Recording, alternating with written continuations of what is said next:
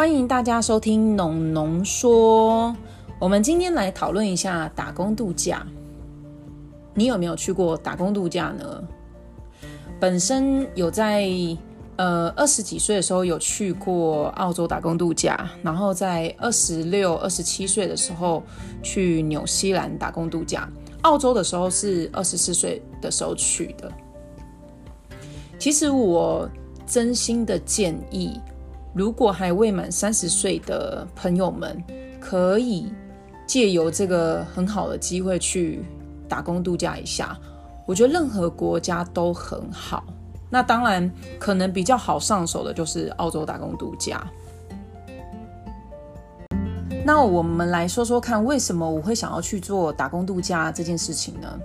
因为我在大二、大三的时候有读到一本杂志，它是一个人去旅行。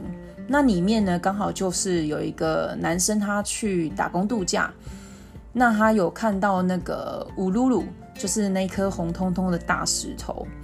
我看到那个照片，我非常的被吸引。我觉得怎么会有这样的景色？然后从那时候我就决定我要去打工度假。所以在毕业完之后，过一年，我存到钱之后，我就出发了。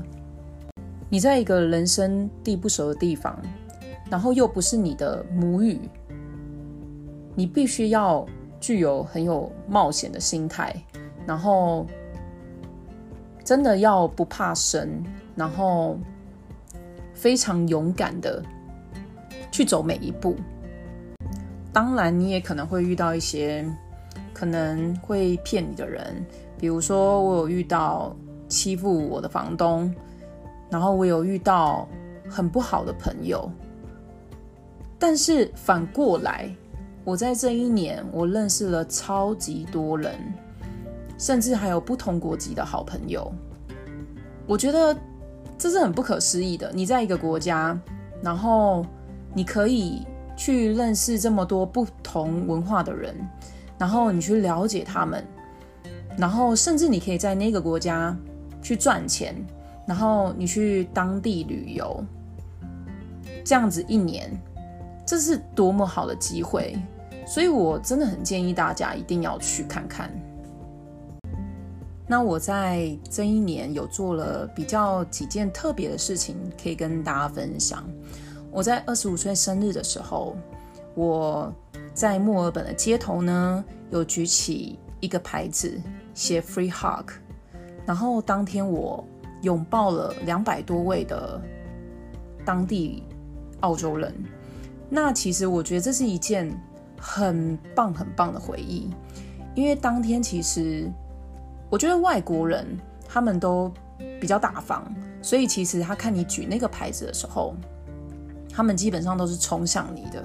不管是小孩子啊，或是学生啊，或是孕妇啊，甚至有人从远方就直接把脚踏车抛下，骑一骑哦，脚踏车抛下，然后呢，就是奔过来把我举起来，然后也有三个就是澳洲人就直接在那边帮我唱生日快乐歌。那我觉得这件事情对我而言是一个非常美好的回忆。当然，你说要在那么多人的街头举起 free hug，说真的，我手当时还是有点抖的，因为这真的是需要一件很大勇气的事情。但是我觉得，作为我二十五岁的开头，我觉得非常的棒。另外呢。我那时候在后期的时候有去雪山上面工作。其实雪山上面工作是一件很特别的，就是回忆。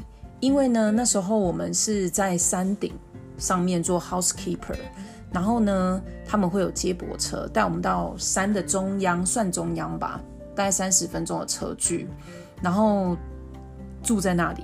那边是一个森林小屋，基本上是完全没有。搜寻的，那我觉得比较特别的是，有一天我为了要去墨尔本的市区找朋友，然后结果呢，最后一班的公车在就是大波八九点的时候没有看到我，他就这样子就是开过去了。其实我是有买车票的，可是因为那个时候在山中央，其实太暗了。那那时候我就觉得说，我一定要去找我朋友啊。那我该怎么做呢？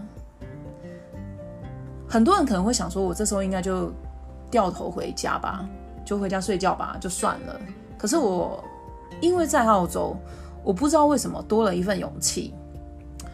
我在九点多的时候，我举起我的大拇指，我做 hitch hiking 这个动作。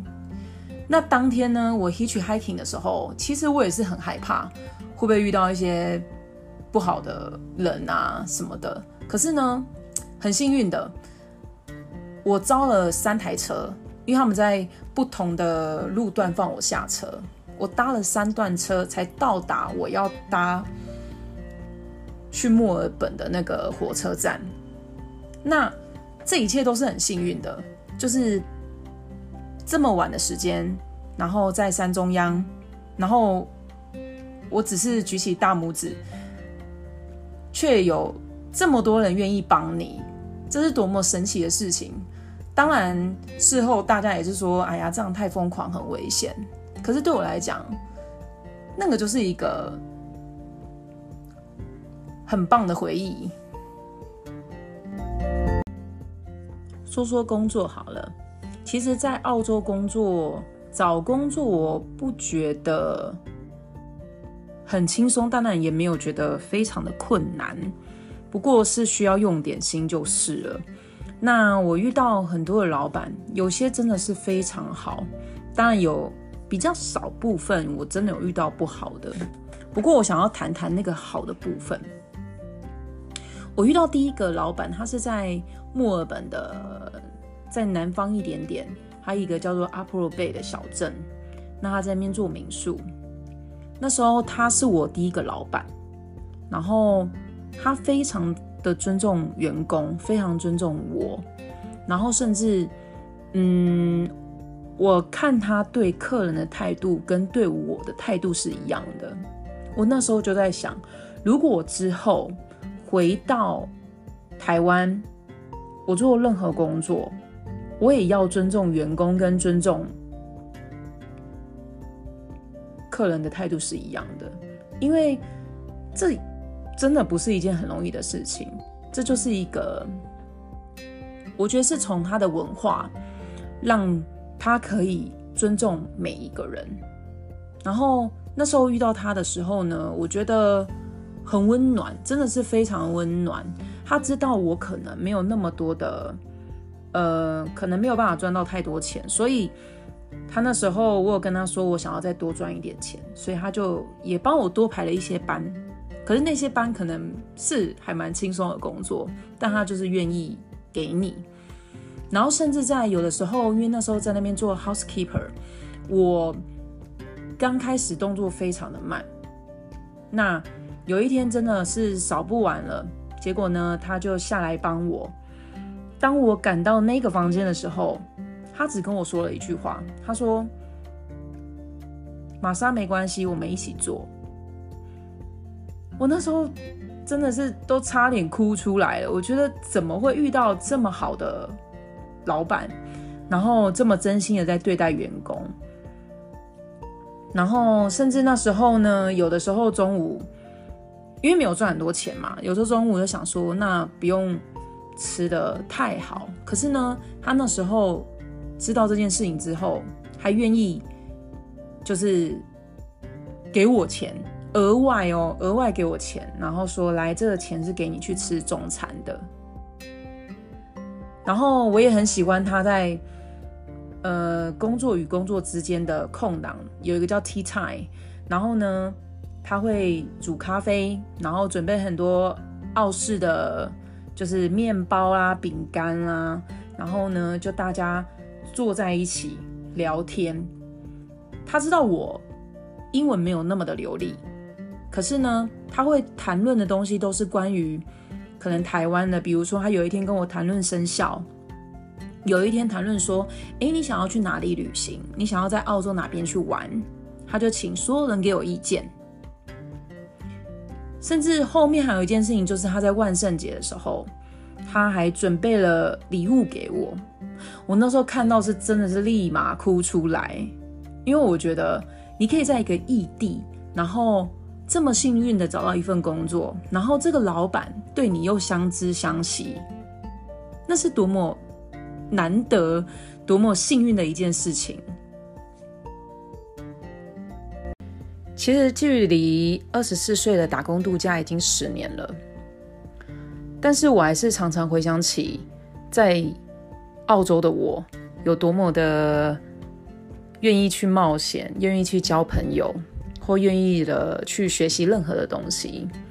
其实我觉得旅行真的是一辈子的养分，尤其是那一年一整年你都在国外打工赚钱、交朋友、旅行。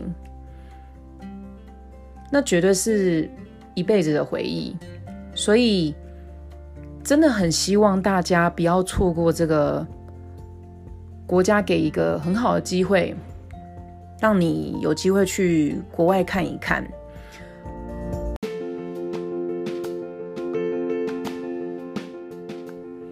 相信自己，勇敢冒险。我觉得年轻就是要做这样的一件事情。那。有没有什么听众是想要分享一下自己打工度假的经验呢？欢迎留言让我知道哦。那我们下集见喽，拜拜。